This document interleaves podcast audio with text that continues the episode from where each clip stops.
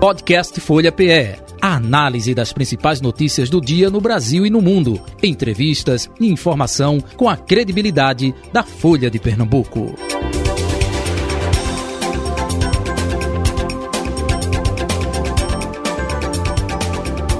Folha Política. Segunda parte do Folha Política, Edmar Lira, colunista de política da Folha de Pernambuco, com a gente para analisar não é, o que aconteceu ontem com relação aos resultados, tanto nacionalmente quanto aqui no estado de Pernambuco. O famoso Day After. Edmar Lira, bom dia, Edmar. Bom dia, Jota. Bom dia a todos os ouvintes da Rádio Folha. É uma satisfação estar de volta ao programa. Vamos começar nacionalmente ou você prefere começar aqui pelo estado de Pernambuco? Fique à vontade. Não, vamos, vamos, nacionalmente. Vamos nacionalmente, então. A gente deixa aqui a cereja do bolo para aqui para depois. Muito bem, então é. fala aí a tua é, é, percepção do que aconteceu ontem com relação à vitória, à eleição de Luiz Inácio Lula da Silva para comandar o país nos próximos quatro anos. Isso, veja bem, nós tivemos uma eleição histórica, né? Primeiro que, como eu vinha batendo nessa tecla ao longo do período, né? Isso. Poderia ter aí uma quebra de tabu, né? Porque desde que a gente é, desde que a gente teve o advento da reeleição, nenhum presidente tinha sido, tinha perdido a reeleição.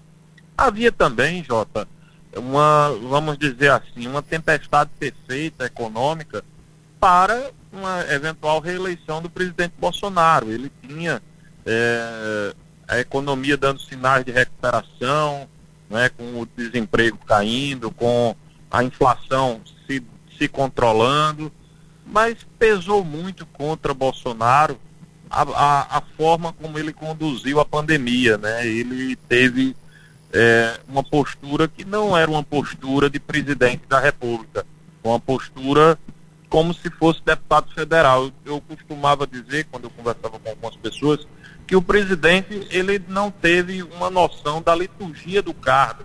Ao longo dos quatro anos em que governou o Brasil, ele não conseguiu é, falar para fora da sua bolha, dialogar Verdade. com pessoas que não que não compactuavam com a sua com a sua ideia. E Lula, por sua vez, é, sabendo do desafio, é, era uma eleição desafiadora para o Lula, evidentemente, enfrentar um presidente que tentava a reeleição, com a máquina, com a força da máquina, e Lula caminhou mais para o centro. Tanto é que atraiu para o seu palanque é, Geraldo Alckmin, que em 2006 foi seu adversário Isso. na eleição presidencial. Então, juntou os antagônicos né, para fazer aí um, é, fazer um, um contraponto a Bolsonaro, que era o adversário comum, um adversário forte, que se mostrou isso ontem, né? A gente vê que, pelos números, né, foi uma diferença ínfima. Se não fosse a vantagem do Lula no Nordeste, né, a vantagem que o Lula teve de 12 milhões de votos no Nordeste, certamente não teria conquistado aí o, o terceiro mandato. Bolsonaro poderia ter sido reeleito. É, Bolsonaro, por sua vez, até que teve um melhor desempenho do, no Nordeste em relação a 2018, mas perdeu muitos votos é, em São Paulo, em Minas, né, no Rio de Janeiro também. Então, ele também perdeu em Minas, já se concretizou ontem mais uma Isso. escrita né, de que Minas ela dá é, de forma muito interessante uma, uma, uma prévia do que é a eleição nacional. É, Lula venceu por 50,9% dos votos válidos Isso. É, a nível nacional. 60 milhões 345 mil 999 votos. E, isso. E em Minas ele ganhou com 50,2, ou seja, é, 0,7 aí de diferença, mas sempre quem ganha em Minas, mais uma vez, quem ganha em Minas ganha no Brasil. É um tabu que se mantém, né? Esse tabu é, não foi quebrado, né? Exato. E geralmente, por quê? Porque o, o, estado de Minas, ele não é o maior colégio eleitoral do país, é São Paulo, ele, ele, é o segundo, só que ele tem uma característica, o estado de Minas em si, ele tem regiões que são muito parecidas com as regiões do Brasil. Uhum. Tem uma área parecida, mais parecida com o Nordeste, tem uma área mais parecida com o Sul. Isso. É, e isso dá uma, uma dinâmica, né, uma prévia de como é o comportamento de parte do eleitorado. Essa, essa parte aí do Nordeste, é o Vale do Jequitinhonha,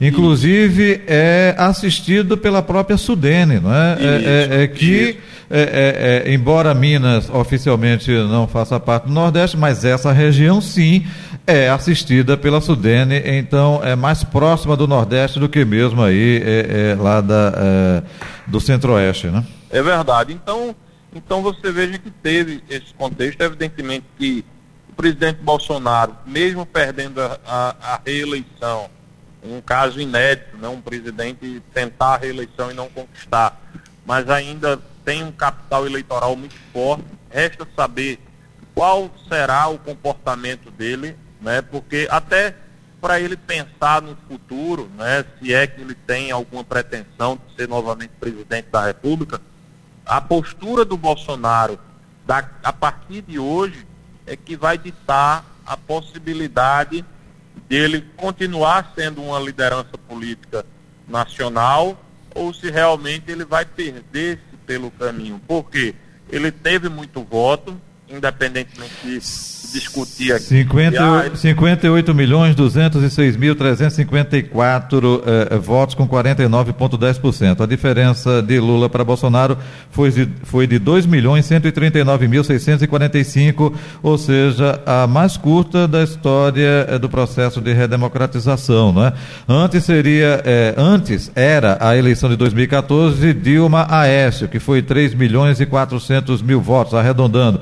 E agora essa diminuição, não é, foi mais apertado o placar, justamente com 2 milhões e 139 mil eh, votos, viu, Edmar? Só para uh, lhe ajudar aí na sua. É importante essa, esses dados, até para as pessoas entenderem o tamanho também do Bolsonaro, né? o tamanho que o Bolsonaro saiu. Evidentemente que ele, ele vai estar marcado na história como o presidente que não se reelegeu, mas também foi o presidente que enfrentou aí talvez a, a crise, a maior crise da história, né? Você imagine o governo Bolsonaro sem o fator pandemia, sem outros fatores aí que impactaram na sua popularidade, talvez ele tivesse melhor sorte. E ficou claro, né, Jota, que só Lula poderia fazer frente ao Bolsonaro, porque é, ainda com todo o desgaste que o governo enfrentou ao longo desses últimos dois anos,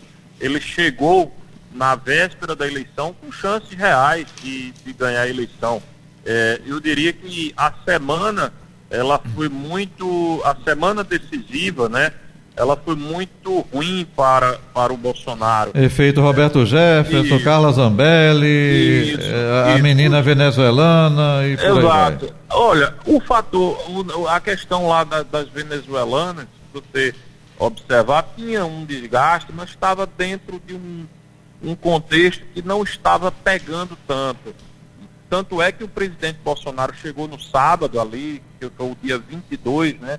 Que foi o dia que o, o bolsonarismo estava na expectativa de dar aquela engatada final para a virada. É, ele terminou que no dia 23, que foi o domingo, né, o domingo que an anterior à eleição. Que teve o debate justamente da Rede Bandeirantes, né? Isso, que, que eu acho que foi o debate da Bandeirantes no, no domingo.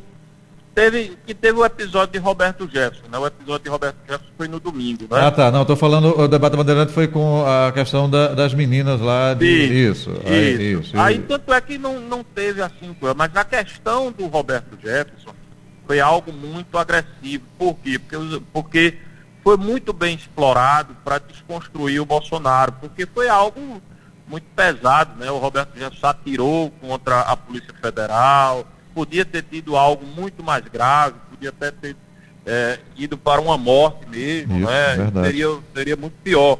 E aí você teve é, esses outros fatores, aí você diz, ah, mas teve a questão das rádios. Não, a estratégia das rádios foi uma forma de neutralizar o desgaste do, do, do, do episódio Roberto Jefferson. Uhum. Eu acho que a campanha do Bolsonaro. Uma cortina de fumaça, chama e... atenção para outra coisa para o pessoal esquecer justamente o que aconteceu com Roberto Jefferson. Eles fizeram, eles fizeram, eles foram, na minha opinião, eficientes nessa, nessa tentativa. Mas, de... aí, mas aí que tá, eficiência se tivesse algo de errado. Quando o próprio Isso. Fábio Faria vem depois é, dizer que estava arrependido por ter Isso. feito é, uma coisa que não procedia, e até na relação de rádios, tinha uma rádio do pai dele A lá no Rio Grande do Norte, perdeu. aí é brincadeira, Isso. né? Aí você veja, ele chegou, chegou nessa situação, essa última semana, em que foi uma série de lambanças, né? Lambança uma atrás da outra, aí no, na véspera da eleição, no sábado, o fator Carla Zambelli também, que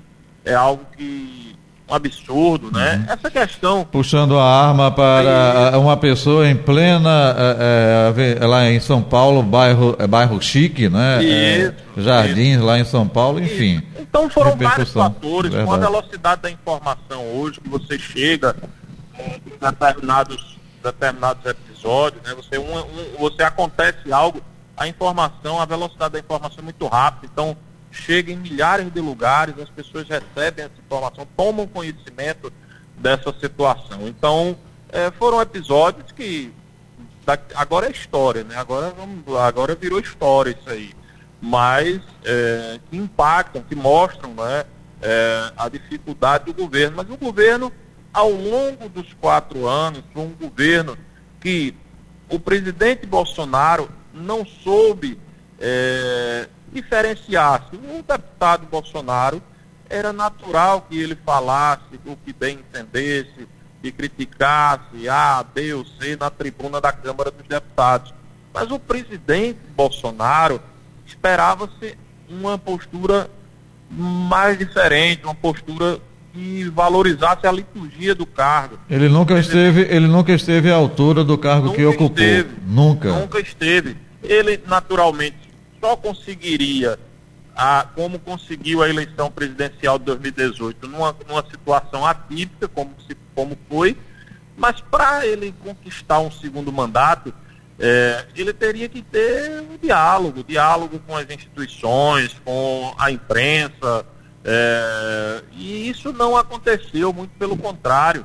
Ele foi para um enfrentamento à imprensa, para um enfrentamento ao STF, e isso acabou trazendo prejuízo para a imagem do presidente Bolsonaro. O presidente Bolsonaro chegou né, ao seu último ano de governo num, num indicativo de recuperação, evidentemente, tanto é que ele teve uma grande votação. Ele teve mais votos em 2018, em 2022 do que em 2018, uhum. é, tanto no primeiro quanto no segundo turno, mas é, não foi suficiente. Por quê? Porque o estrago já estava feito, o desgaste, a rejeição ela se tornou muito latente é, uhum. é, perante aqueles que não compactuavam com o Bolsonaro. Então, o Bolsonaro é, teve uma grande votação, indiscutivelmente, é uma força política, o bolsonarismo ficou aí, vai estar presente na eleição de 2024, na eleição de 2026, indiscutivelmente, até pelo número de senadores que ele elegeu, uhum. de deputados federais, de governadores, uhum. ele elegeu o principal, Lula, no auge do, do, da sua vida pública, uhum. nunca conseguiu eleger o governador de São Paulo, Bolsonaro conseguiu. Então, é, poderia ter sido diferente, evidentemente. O Bolsonaro poderia, o... se tivesse uma postura diferente, uhum. poderia ter sucesso. O, o Edmar. o caminho do caos, plantou é, vento, colheu tempestade. Agora, até aproveitando essa sua deixa, né? Plantou vento, colheu tempestade, escolheu o caminho do caos. Isso vai depender também da reação dele eh, no dia de hoje. Ele está reunido no Palácio do Planalto com eh, ministros, inclusive a informação aqui eh, de repórteres, não é? analistas, Valdo Cruz, lá da Globo News e do G1, também da CNN Brasil, é, de justamente o seguinte. Foi confessado que existe o receio de ele tentar acirrar, não reconhecer Lula, tentar acirrar os ânimos, e aí é, vai perder o foro não é, de presidente, tem processos é, no STF contra ele e contra os filhos dele, então isso tudo está sendo avaliado.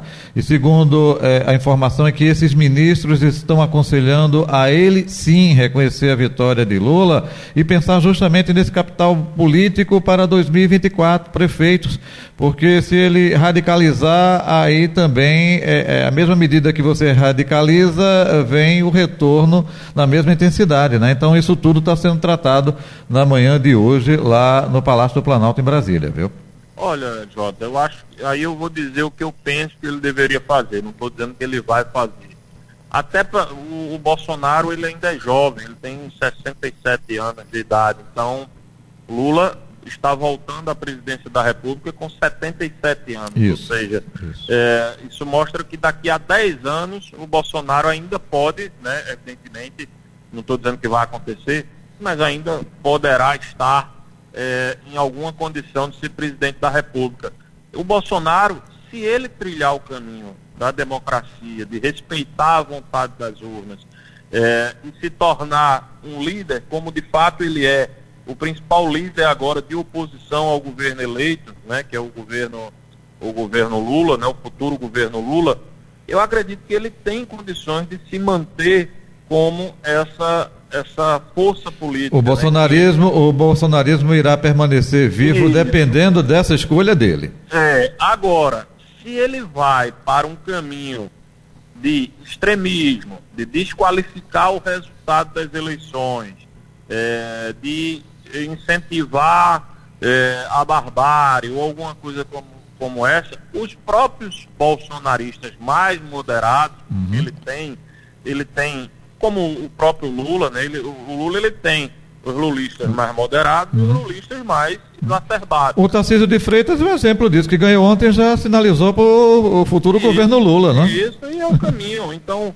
veja, se ele, se ele tiver uma postura correta, tranquila, ele não vai ter problema. Mas se ele vai para esse enfrentamento, os, os bolsonaristas moderados vão se afastar. Perfeito. E aí ele, ele perde a condição de liderar esse processo. Então é muito mais natural que ele mantenha, né, aceite, respeite o resultado das urnas, estabeleça um diálogo com as instituições. O que faltou ao longo dos quatro anos como presidente, Perfeito. ele, quem sabe, reconheça, a ficha cai e diga assim, olha, não, agora eu vou estabelecer um diálogo, uhum. tentar aqui, porque muitos desses processos uhum. é, tem muita coisa política Isso, também, então perfeito. avança Perfeito. A depender da postura dele, né, o, né, do ator político. O, o, o, o é, é, Edmar, o que é, é, vazou, o que está sendo apurado é justamente isso. É, que ele continua com esse pensamento dos últimos quatro anos e ministros é que estão tentando é, orientar, aconselhá-lo a mudar justamente essa forma, não é? É, até mesmo porque é, cai é, o apoio de Aras, né, da PGR, foro privilegiado, aí tudo isso de repente pode chegar até mesmo a uma prisão, né? É, Exato. Então eu acho que ele tomando essa, essa postura, não incentivando, não incendiando o país, porque não, não é interessante. Eu acho que é, até ontem éramos bolsonaristas ou lulistas, mas hoje somos todos brasileiros. Então, é, todos nós serão, estamos sendo governados por Jair Bolsonaro e a partir de janeiro seremos governados por Lula. Então, é, eu acho que o, Edmar. tem que baixar a, a, temperatura, isso é fundamental. E isso, ainda nesse contexto nacional, é interessante porque é, ontem mesmo o presidente Lula, e aí chamou a atenção aqui é, nossa, dos analistas que estávamos aqui no estúdio da Rádio Folha FM, o discurso de Lula foi um discurso lido preparado, milimetricamente preparado com acenos a setores de agronegócio, de mercado, é, é, militares, enfim. Ele não fez um discurso de improviso onde poderia de repente inflamar ou é, na Avenida Paulista ele falou para a militância, né? e mesmo assim ainda dentro de um contexto de, olha, vamos unificar o Brasil, vamos rea, reaproximar as famílias divididas. É, é. E aí foi justamente falas de, dele que eu anotei aqui no dia de ontem. Não existe dois Brasis. Compromisso mais urgente é acabar com a fome. Esse país precisa se reencontrar consigo mesmo. Diálogo logo de imediato com governadores e prefeitos, independente da sigla partidária, ou seja, mesmo de oposição. A Constituição é, rege a nossa convivência coletiva. Vamos lutar contra o desmatamento na Amazônia. Ou, ou seja, é, é, como eu disse, lido para não escorregar, para não falar algo que pudesse comprometer, não é? Verdade. Você veja que Dilma Rousseff ela foi reeleita é, 2014. em 2014 com uma vantagem ainda maior do que a de Lula. 3 né? milhões e 400 mil votos, arredondando. E você viu que o Brasil ficou dividido, Isso. tivemos manifestações, Dilma acabou é, perdendo o, o, o, o, mandato né, através uhum. do impeachment. Porque não teve esse discurso de conciliação na época. Né? Isso, né? então assim, ali tem um exemplo que foi a partir dali que começou a derrocada do PT e de Lula. Verdade. Lula, ele é uma liderança de massa, indiscutivelmente, foi, seria o único que conseguiria fazer frente ao poderio de Jair Bolsonaro, como de fato fez, mas ele viu, ele viu pelas urnas de ontem, não foi uma vantagem elástica, uma vantagem que deu é, uma legitimidade política significativa. Não, ele sabe que governa um país ainda dividido, então ele precisa acenar para setores da sociedade, precisa reconhecer os avanços, que de fato há avanços no governo Bolsonaro, sobretudo no tocante à economia, não é? A economia de Bolsonaro, ela conseguiu é, ter acertos, né? não é à toa que nós temos aí um crescimento econômico de 3 pontos percentuais previsto, é, você tem o desemprego numa redução significativa nos últimos, nos últimos meses, ao longo desse período. Então, as diretrizes macroeconômicas que nortearam, que permearam o governo Bolsonaro, elas precisam ser levadas em consideração para o próximo governo Lula. Não estou falando nenhuma novidade aqui não, João. Uhum. Na eleição de 2002, Lula enviou a carta aos brasileiros Perfeito. e reconheceu o tripé macroeconômico, né, meta de inflação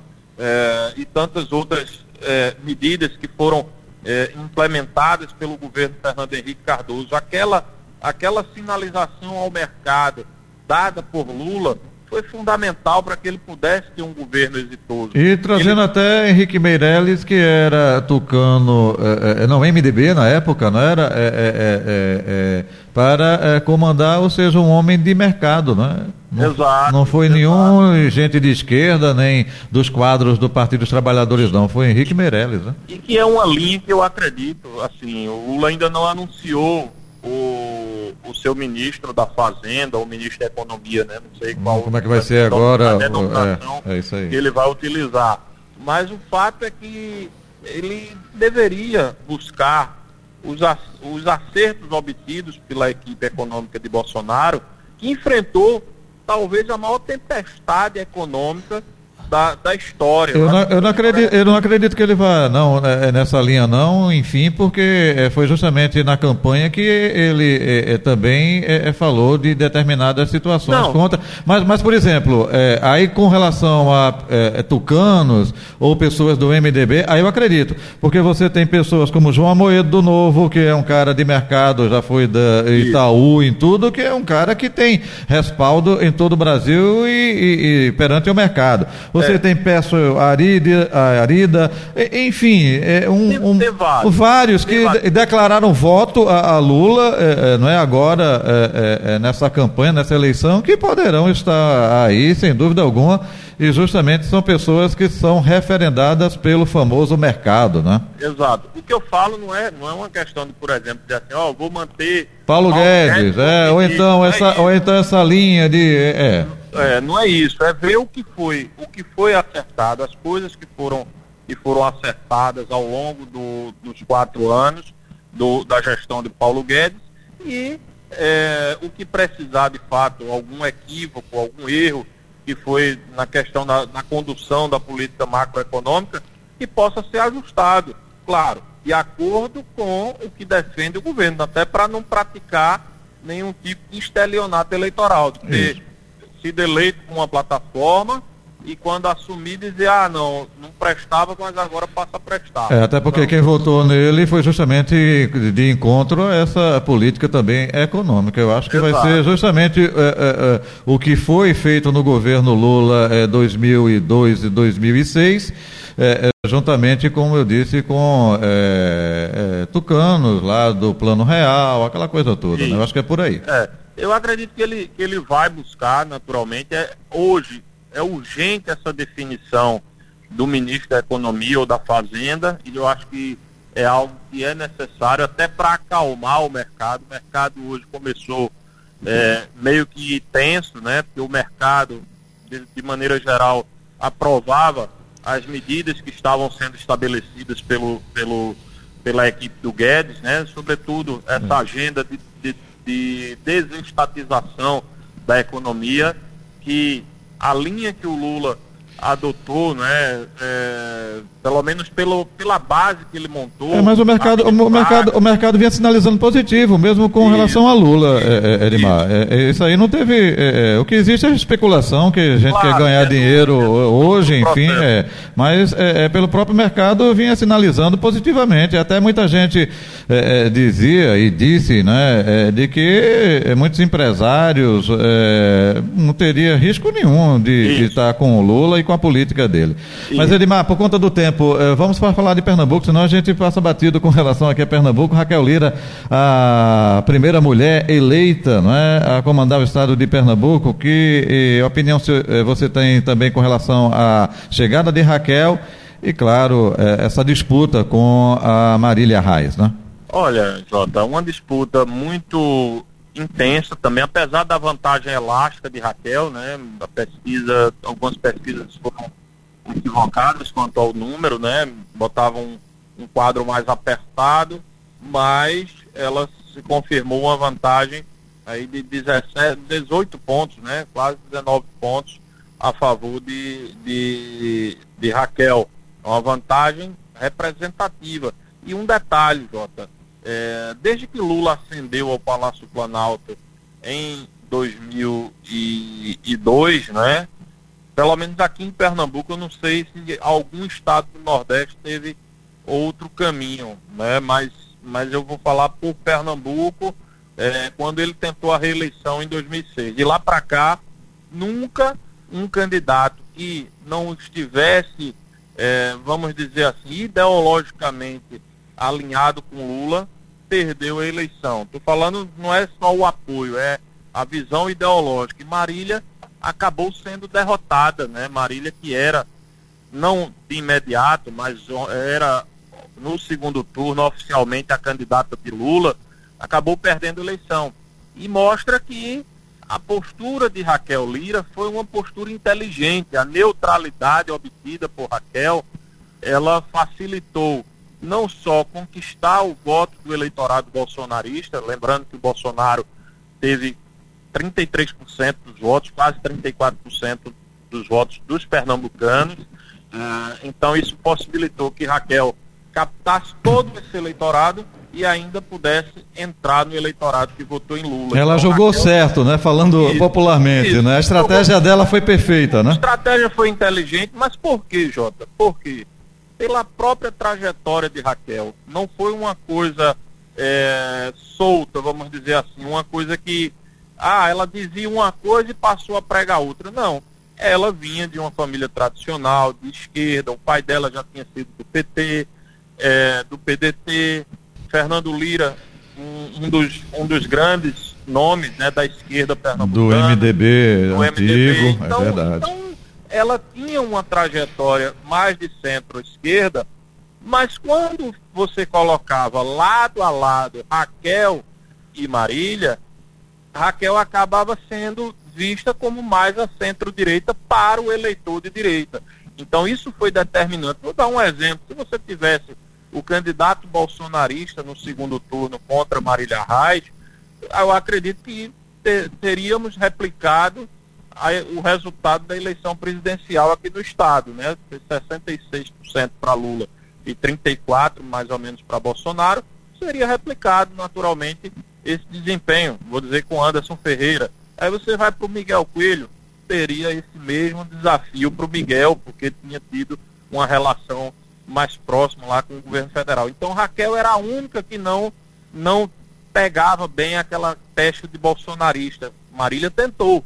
Não foi que Marília não tentou. Marília Isso. tentou por diversas vezes, mas não conseguiu. E Raquel acaba ganhando a eleição de forma legítima, uma, legitim, uma legitimidade eleitoral e política muito forte, que faz dela não só a próxima governadora de Pernambuco, a primeira mulher a ocupar o cargo, mas também uma líder política que vai dialogar com o governo federal, vai poder ter uma relação com o presidente Lula, que vai buscar recursos para Pernambuco sem eh, as amarras ideológicas que Marília estava em caso de Bolsonaro ser presidente, que Anderson teria em caso de Lula ser presidente. Então, assim, Raquel vai, já sinalizou ontem no seu discurso, que vai dialogar com o presidente Lula e, consequentemente, isso vai ter aí um, um efeito positivo para Pernambuco. Por quê? Porque Pernambuco sofreu muito com essas brigas com o governo federal, que não era, não vem de hoje, vem já desde o governo Dilma. Governo Dilma, governo Temer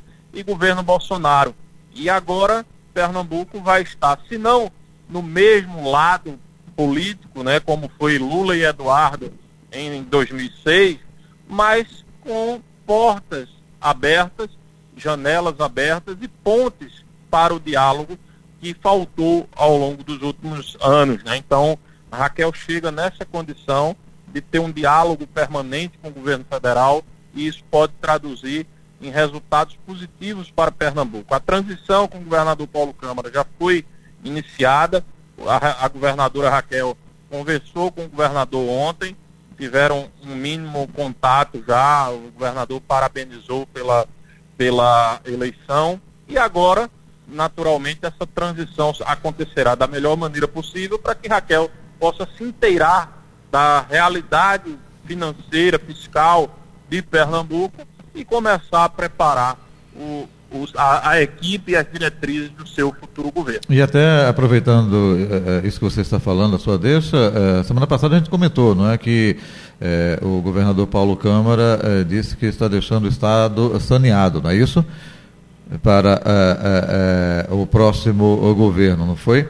Semana passada isso. não saiu aí é, justamente é, dinheiro em caixa, não é isso, Edmar? Isso, são, pelo menos isso foi falado pelo Danilo Cabral, uhum. é, que deixa aí 3 bilhões de reais em caixa para investimentos. Isso, fora, perfeito, perfeito. Fora os investimentos que já foram contratados, que já estão avançando, a exemplo da restauração, da reforma da restauração que já foi iniciada. Então, Raquel, pelo menos segundo o governo Paulo Câmara, os aliados do governo, é, ela recebe um Estado equilibrado, um Estado organizado, para tentar daqui por diante avançar. Lembrando que Paulo não teve essa mesma sorte, né? Ela, ele, ele teve um desafio muito grande para equacionar as contas ao longo do, do, dos seus anos de gestão, teve os desafios de ordem é, nacional, né, que acabaram atrapalhando muito a gestão de Paulo Câmara, e agora Raquel consegue né, uma situação aparentemente melhor. Claro que o diagnóstico, a radiografia do Estado, Raquel deve apresentar tão logo se inteire por completo na transição. Mas, ao que tudo indica, será uma transição tranquila, né, uma transição sem maiores prejuízos e Raquel chega nessa, no cargo, né, chega ao cargo de governadora de Pernambuco com a perspectiva de imprimir uma marca, de imprimir um novo ritmo de trabalho a Pernambuco e é, um novo grupo político, né, lideranças políticas que estavam há muito tempo fora do, do poder, a exemplo de Priscila Krause, que nunca foi base de governo, é, Daniel Coelho, que também nunca esteve é, na base do governo, Verdade. então são pessoas que estavam no campo de oposição ao PSB há muitos anos e que agora terão a oportunidade de contribuir com a governadora eleita. Agora serão vidraças, não é isso? É verdade, né?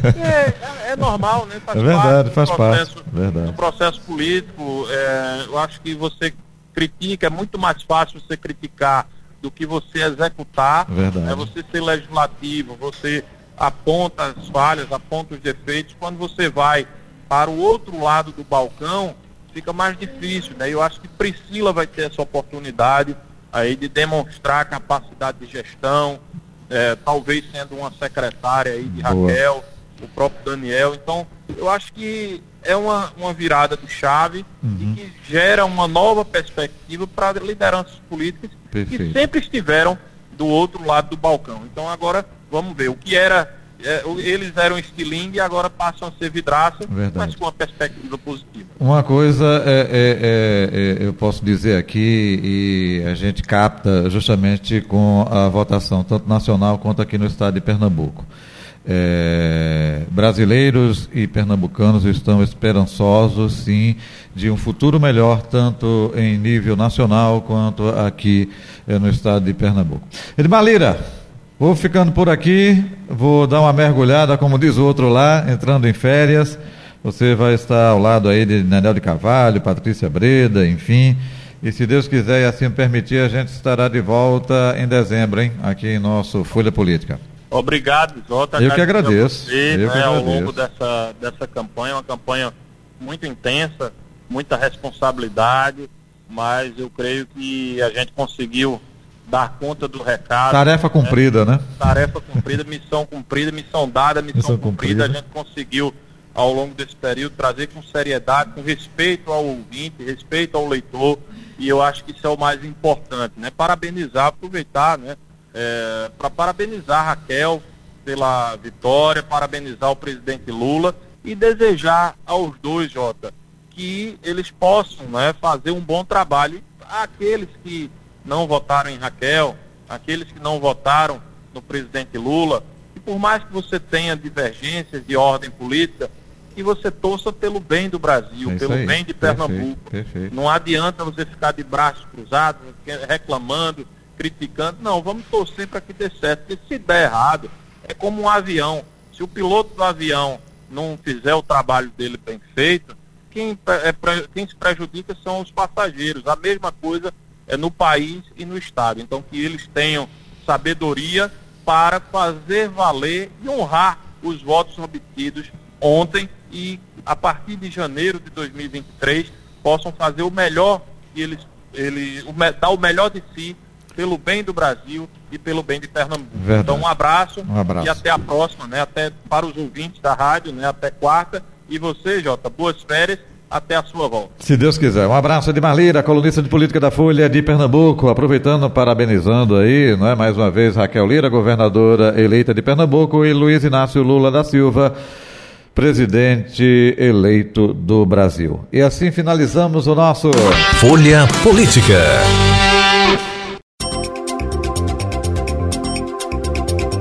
Podcast Folha PE. A análise das principais notícias do dia no Brasil e no mundo. Entrevistas e informação com a credibilidade da Folha de Pernambuco.